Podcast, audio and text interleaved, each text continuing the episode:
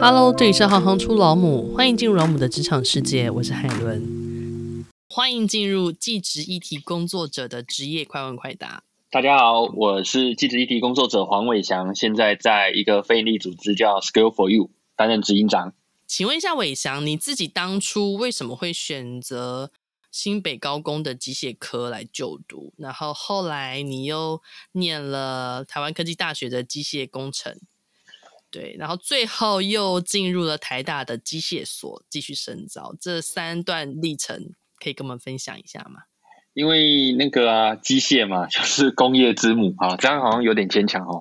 那就是呢，呃。因为我我觉得很多时候我们在选科系的时候，你的资讯其实没有这么多，嗯，那你就选了一个，哎，看起来好像不错的、有前景的啊。因为在台湾，你要么就选电啊，嗯、跟这个电机呀、啊、什么电子相关，要么就选机械。因为在台湾基本上就理工科嘛，我如果就是一般。这个大环境给你的这种荼毒或者是灌输啊，我当初当然就选了一个机械科。但我当初选机械科，以为这里面在做什么钢弹或者什么大炮，什么的就很帅很华丽的这种哦？结果没有啊，进去是在做那种呃，就一般我们在工厂里面有那种工具母机，什么车床啊，什么锉刀啊那一种啊，哎，跟我想象差的有点多了哦。当初选进去，大概意识到是这一些。那你后来呢？你后来是到了机械工程。后来因为高职它的。设计就是通常你读机械科，后来你还是会继续读机械相关类群的。那时候当然机械高职的时候呢，就是有些同学就会先工作嘛，毕业直接就业。那有些当然就是升学。那我那时候处于一个迷糊打撞球，然后就就比较不知道自己人生在干嘛的时候呢。那那时候我记得高二下的时候，就是要暑假的时候，我那时候在想，哎。哦，我这辈子要干嘛？我也不知道。那你知道吗？在这样的自我的怀疑或不知道要干嘛的时候，嗯，台湾的教育现场就是有一条路会指给你，就是去考试升学。所以我大概高二下开始很认真思考人生，因为前面真的很混啊。哈，好，那那当然在我们技职体系里面，第一志愿就是台科大嘛。高二这个升高三的暑假开始在那边。补习啊，苦读啊，然后就这样，就运气很好就考上去了。疯狂的认真之后就考上了。对，那对于机械工程系，我觉得跟一般的这种高职机械科，我觉得还是有落差。因为在高职机械科里面，他学的比较是动手做。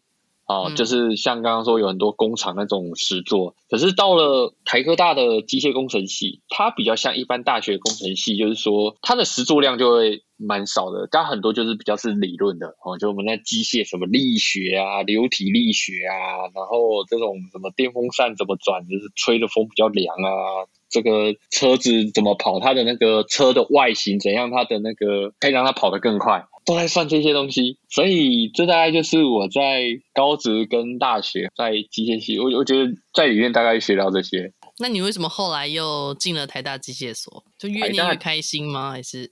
哎，我觉得这不是这样子哦，因为这个我不知道大家知不知道那个台湾科技大学在哪里？一般呢、啊，如果你不是骑车去上学，你是像我一样哈、哦，我们就是。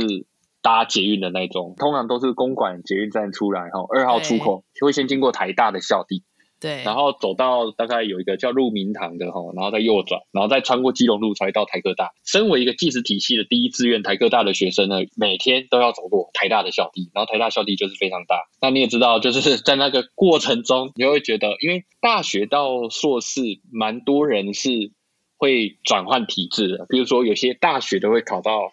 比如说台科大研究所或北科大研究所，那当然有一些科大的学生哦，也会考到普大的硕士。那又或许是因为你知道台湾的这种教育环境，就是说，哎，你这个到了台科大，那看起来你还要再往前考，那往前就你就往前看嘛，哈，我们要占学校的学历。可是这位台科大的学生往前看就是台清交成。哦，没有其他，哈哈哈。所以那时候考研究所就我也只报了这四所，也大概也是大三、大四的时候努力去读啦，就上了。那只是说到了台大之后，我觉得它改变我蛮多的，所以我才走到现在这样子。呃，我我虽然是机械工程研究所，但是我在那个实验室里面，学长姐都很奇怪，大家就是机械的功课都很好，什么各种的都很棒，可是。然后有些人就会在机械本行外，他可能就很喜欢，比如说研究咖啡怎么煮。有人就是会上哲学课，他们就是一些很奇怪，就是很有趣的怪咖。台大充满的这种人哦，就因为不同的校园就是不同的生态。嗯，在台科大这个我们相处的学生，大家比较老实，比较可能相对于台大，它的变化性比较少。不管是学生或是那种科系背景，我举个例子，比如说我在进台大之前。我从来没有碰过哲学系啊、社会系啊、政治系啊，嗯、哦，啊，以前对这种想象就是就是可能一些职业学生，专门当学生的人，哦、然后会去哪里抗议哈，跟我一样。可是后来你到那个环境，你才知道，哦，原来那些思想是有它的意义。哦，那为什么社会要这样运作？可是那个以前我们在科技大学或在技术体系里面，其实就没有接触到。所以后来在台大的硕班那样的环境，我就除了机械以外，我就修了蛮多的课哈，可能有像台大新闻所的课哈，可能一些社会所的课哈，去看那个人什么教育社会学啊、人口啊、结构啊、那种阶层啊等等之类的。所以大概在那个时期，大概。对我来讲，就开了我蛮多视野，用不同的方式去认识世界哦，不是在只用这个机械式工业之母在这个认识哈。那这个是我在台大，我觉得这给我 insight 的面向。因为其实你刚刚也有分享了一些在你不同的阶段学习到的东西嘛。那如果你要实际在细讲的话，你觉得当初在机械科、机械工程，跟甚至后来到了台大念机械所。他分别学的面向，你觉得在对于所谓的未来职业的部分，分别会有哪一些不同程度的帮助吗？如果没有像我这样，就是读了理工后来不搞理工的人哦，大家通常都是走向工程师，可能什么机构工程师，或是什么研发工程师，哦，那很多网友就说卖单呐，哈，因为工时很长。但是因为薪水高嘛，在台湾，他可能有可能每季分红啊，但薪水是真的很高啊，薪水真的很高哈。在学校哦，不管是大学或是研究所，基本上他就是把理工的一些训练，具体的细节的科目可能有什么工程数学，大家就想象微积分的进阶版这样就好了哈。然后可能就是一些力学，包含说，哎，这个车的结构哈，那里面马达怎样？引擎，然后他们的扭力，或者是，它是各种机械的东西，大家都有学。啊，只是说有些人学的东西会比较偏车，就是跟车子有关多一点。有些人会学跟飞的，就是飞机要多一点啊。有人就专攻马达，这就要看你进到硕士班的实验室的教授的专长是什么。我举个例子啊，譬如说我们台大实验室这个隔壁。有间实验室呢的教授叫郑荣和，不是韩国那个哈，啊、就是是真的是郑容和哈。嗯，那 他们在做的是什么？他做的屌到爆，里面都是机器人，然后还有赛车什么之类的。哇，每个人半夜都在那边弄机器人跟他的车，主要是车啦哈。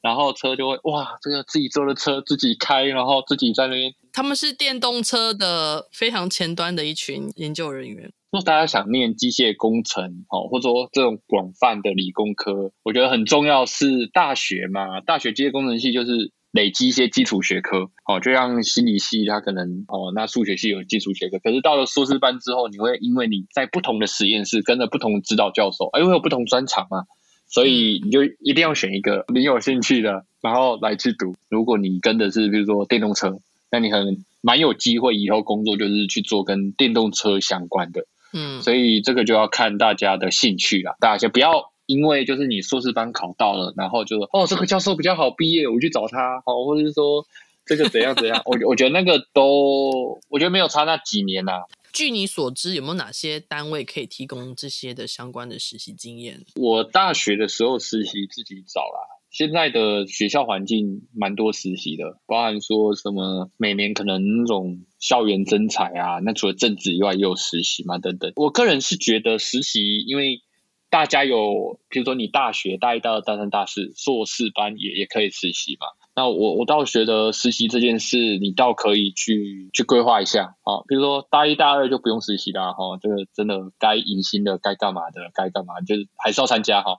那我我倒觉得你不一定就是，比如说读理工科，你你不一定就是只做理工科的实习。好，比如说你还是可以去一些像外商哈，比如说什么 IBM 啊，或是微软啊那种，去体验一下科技公司哈。那当然，我们比较多的人可能还会去红海或台积电或嗯相关的实习。那有一些可能他比较跳痛的哈，他他可能会到天下或是远见这种媒体去。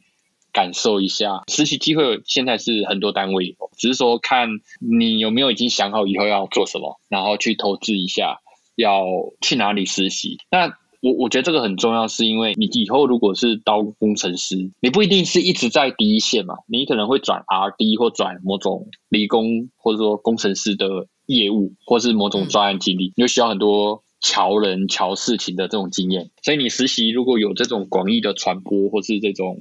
跟人啊，公关这种，我觉得那个都是蛮加分的，所以应该是先想，即便你是去当工程师，或者是广义的理工科的机械业，那你以后在那里面就是，哎，你就是要一直当研发的工程师吗？就是都不接触人的吗？还是他其实那个职业其实是蛮多转向，而且即便你是当研发，你总是还是会往上升主管。你只要升主管，你就是会碰到人，对不对？然后你就会分到不同的部门，你要怎么妥协或是沟通。但如果有机会投资一点，不管是学校的选修、辅系双主修或是实习，也可以尝试看看一些跟人建立关系的实习。然后我觉得这个是蛮可以帮助你在很多机械工程系背景的人脱颖而出。那如果回归到你身上呢？因为我们一开始介绍你是技职议题的工作者嘛，那你的主要的工作内容会是哪些面向？因为技职教育在不管高中或高职或大学科大，基本上他们人大概一半一半啊。但是技职体系的人比较少被重视到，不管是他们的资源啊、政策等等哈。他有一个工作可能对听众比较无聊，就是一些政策参与。好，你要想象就是跟一些政府官员开会，好，然后就讨论说一些，哎，我们东西要怎么做。那另外的话，在我的组织哈，这个 Skills for You，那我们有展开一些比较好玩的事情，譬如说，我们技职领域有一些高手，就是很会做木工的，很会做花艺的，就是各种技能的。我们就会去帮什么偏乡盖教室啊，去帮这种学校活化，嗯、就是用技能的行动让人家看见哦，原来技能除了赚钱以外，它能跟一些社会意义、社会公民或社会有序的东西连接在一起。那甚至我们还有一个专案在做课程发展，那它就是让高职学校里的学生，因为高职里有很多个科系的。学生嘛，那学校周遭也有很多一些社会问题。那有没有机会让不同背景的学生在一堂课里面，他们能在自己的学校周遭找一些社会问题，然后他们自己组合自己不同的技能，然后去展开某种解决方案，把这个做在学校就变成学校的课程啊。学校课程就不是只是坐在那个教室里面念书。这听起来很有趣诶。对对对，所以我我们目前主力的专业在做这个所谓的课程发展啊，这大概是目前在做的事情。而且这个所谓的课程发展是由学生自动自发去找到这些问题的吗？因为课程毕竟还是学校的老师在上，我我们的角色就是去协助老师，然后让课程里面的学生呢，哦、课程的安排指引下，他们就自己去找一些解决方案，或是一开始就被指定好。好，我举个例子，比如说高雄有一些商科的学校叫高雄高商，那他们那堂课呢，去找一些单亲妈妈，但她在卖地瓜。对。那他靠这个自食其力，但是他可能以他的学识水准或他的能力，可能不太善于说，哎，地瓜怎样烤的比较好吃，或者是哎，我站在哪个路口，地瓜才卖的比较多。那这些诶，高职里就有一些商管科算成本的，或者说行销的这种职业的学生。所以他们呢就可以这个去访谈之后回去，然后去讨论说，哦，原来这个不管他们用问卷或用什么方式来去协助这个地瓜妈妈，她可以把她的地瓜卖得更好，实际用她不同的技能直接解决一个社会问题，或协助一个社会现象过得更好。我们正在发展这样的事情，这非常棒啊！对啊，因为你跟你的生活周遭产生最直接的连接，而且可以带给别人很多的协助。对，所以很难做啦，这样的事情通常就很难做。如果你喜欢行行出老母，欢迎以行动力赞助老母，让我们能有更多的能量制播更好的节目，访问更多有趣的职业。如果有任何建议，欢迎到网站留言给我们。谢谢你们的支持与分享，我是海伦，我们下次见。